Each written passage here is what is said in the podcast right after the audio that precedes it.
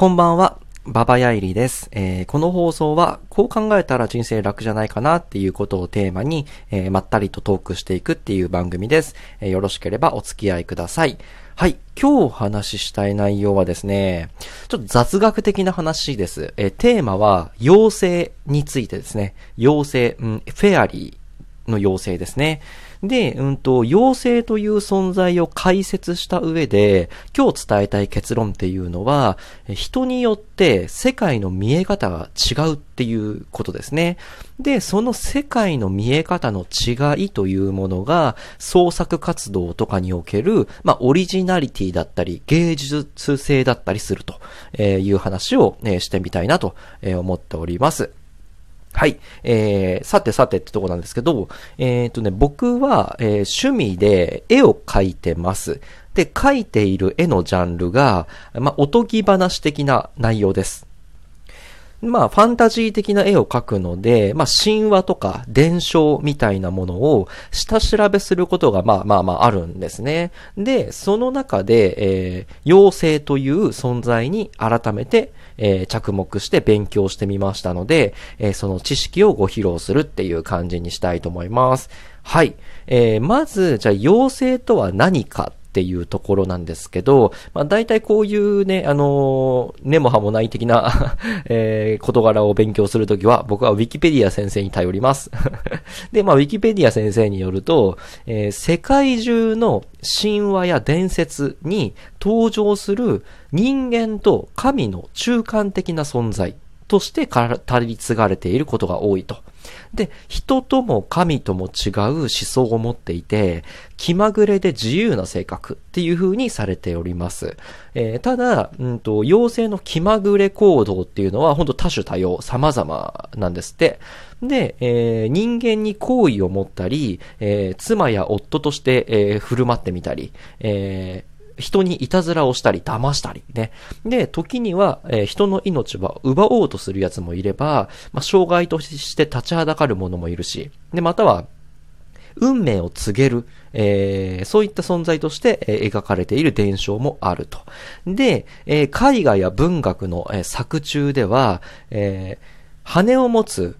非常に小さい、え人型の姿で、え描かれることが多いですよと。で、えー、陽性の期限は、えー、様々なものが考えられますと。で、えー、まあ、渡来人によって、えー、征服された、えー、まあ、先住民の記憶だったり、えー、まあ、多分神様が何かしらの理由で、えー、成り下がった存在だったり、えー、そんな感じでね、えー、伝承によって、えー、いろいろな起源を、が考察されているというようなものが妖精であるって話ですね。で、面白いのがここからなんですけど、妖精というのは、えっ、ー、と、しばしば社会的に差別、または追放された人々を説明するための表現として用いられていることも結構あるって話なんですね。ちょっと意外ですよね。あんなこうキラキラしてふわふわした存在が、うんと、まあ、社会的に差別または追放された人の、えー、ま、メタファーとして用いられることが多いと。で、死んだ人がお星様になるよっていうなんか、うん、話聞いたことあるじゃないですか。で、死んだ人がね、あの、お星様になるっていうのと、同じ比喩表現の感覚だと思います。で、妖精というのがね、小さい姿に描かれたり、遠い場所に行ってしまう、行ってしまうとかっていう、そんな話っていうのは、まあ、その人の意識の中で小さくなっていってしまった存在、えー、差別されたり、追放されたり、えー、まあ、どこか知らない場所に生かされた人の存在の、まあ、比喩表現の一つであると考えられていると。で、えっ、ー、と、さらにね、掘り下げていくと、人の姿を取らない妖精も実は多いんですね。で、例えば、うんと、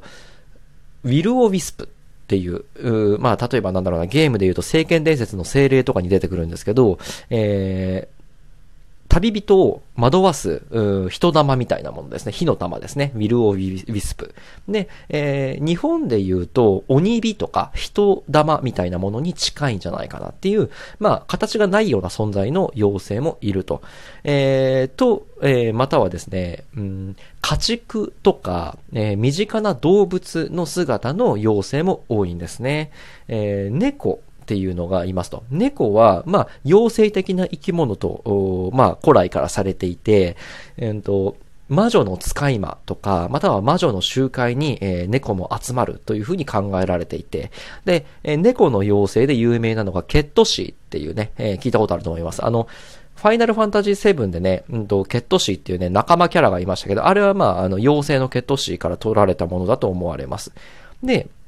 まあ、猫もいれば犬もいるということで、えー、犬もね、えー、犬の妖精もいますと。で、犬はね、どちらかというと、こう、うんと、死に結びつけられていることが多いです。えー、墓守の妖精として犬が、墓を守るね、えー、守り人みたいな形の、犬の妖精がいたり、またはもうほんと死に直結している黒妖犬と、えー、黒い妖精の犬として、えー、語り継がれている伝承もあります。えー、猫、犬と来て、次、馬。で、えっと、スコットランドのね、方にはね、ケルピーっていうやつがね、いるんですね。妖精がね。で、ケルピーは、うんと、水辺に現れて、うん、旅人を水の中に引きずり込むっていう妖精ですね。で、こんな感じでね、妖精は、えっ、と、人間に好意的で優しい性格のね、生き物とされていることが、まあ多いんですけど、まあこういったケルピーみたいな、えー、感じで、全然人を殺して楽しむっていうね、妖精も実はいますと。まあこんな感じでね、調べれば調べるほど、妖精というものはバラエティに富んだ存在であることが分かったと。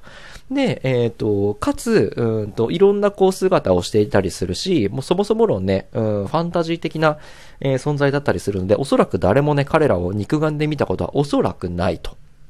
いう話ですね。で、ここからはまあ、うんと、まあ結論というか僕の持論的な部分になるんですが、うんとね、今までね、えー、要請の概要を説明してき見たんですけど、多分ね、あなたの、これを聞いてらっしゃるあなた様の脳内で想像された、えー、妖精さんと僕の頭の中に住んでいる妖精さんは、おそらくね、外見が100%違うのではないかなと思います。で、えー、ここに10人いれば10通りのね、え妖精が、えー、絵として脳内に描かれているはずだと。で、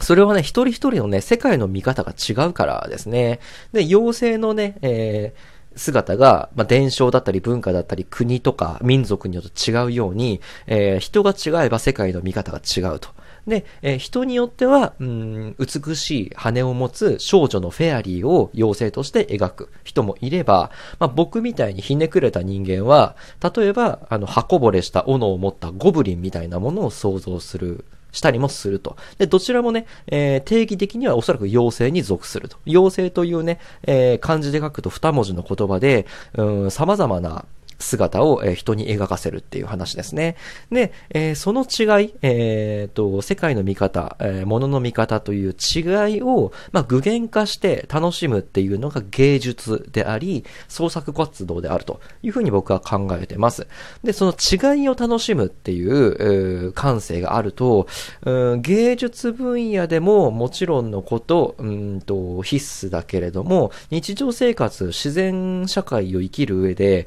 心が広くなるなっていうふうに思うんですね。で自分と感性が合わない人を許せるかどうかって違いを楽しめるか、違いを認められるかどうかっていうところの、えー、思考回路にかかっているんじゃないかなと思っております。って感じでですね、うんと、まあ、妖精に思考を巡らして、いろいろ考えてみると、うんと、まあ、人によっては、国によっては、文化によっては、民族によっては、うんと、妖精という捉え方と描き方が違うと。で、これはね、えっ、ー、と、まあ、いろんな、えー、社会うんと、この人間社会においても、え、同じであって、うんと、科学的根拠があったりなかったりするけど、例えば大麻が合法な国もあれば、大麻というね、え、漢字で書いてある2文字にもう完全なるアレルギーを、え、抱いて、そんなんダメだと、麻薬みたいなものだってことで、え、日本人は毛嫌いとかすりますよね。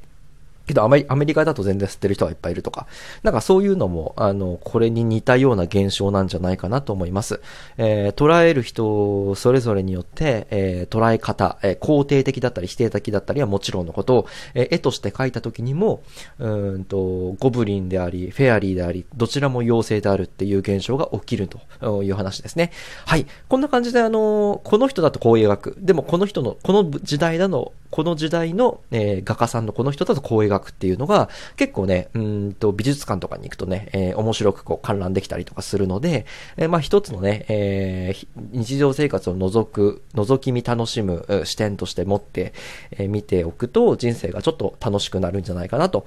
いうふうに思います。はい、えー、こんな感じでですね、えー、僕の放送では、まあ、時々こんな感じであの、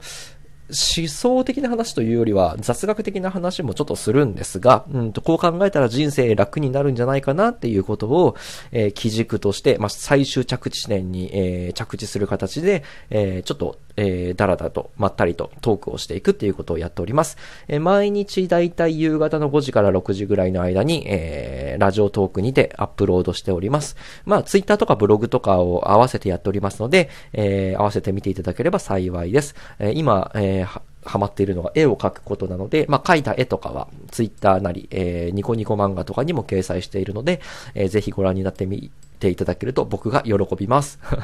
はい。ということで、えっ、ー、と、今日の配信は以上になります。えー、毎日更新でやっておりますので、また明日、えー、お会いできればなと思っております。えー、それではまた明日お会いしましょう。バイバイ。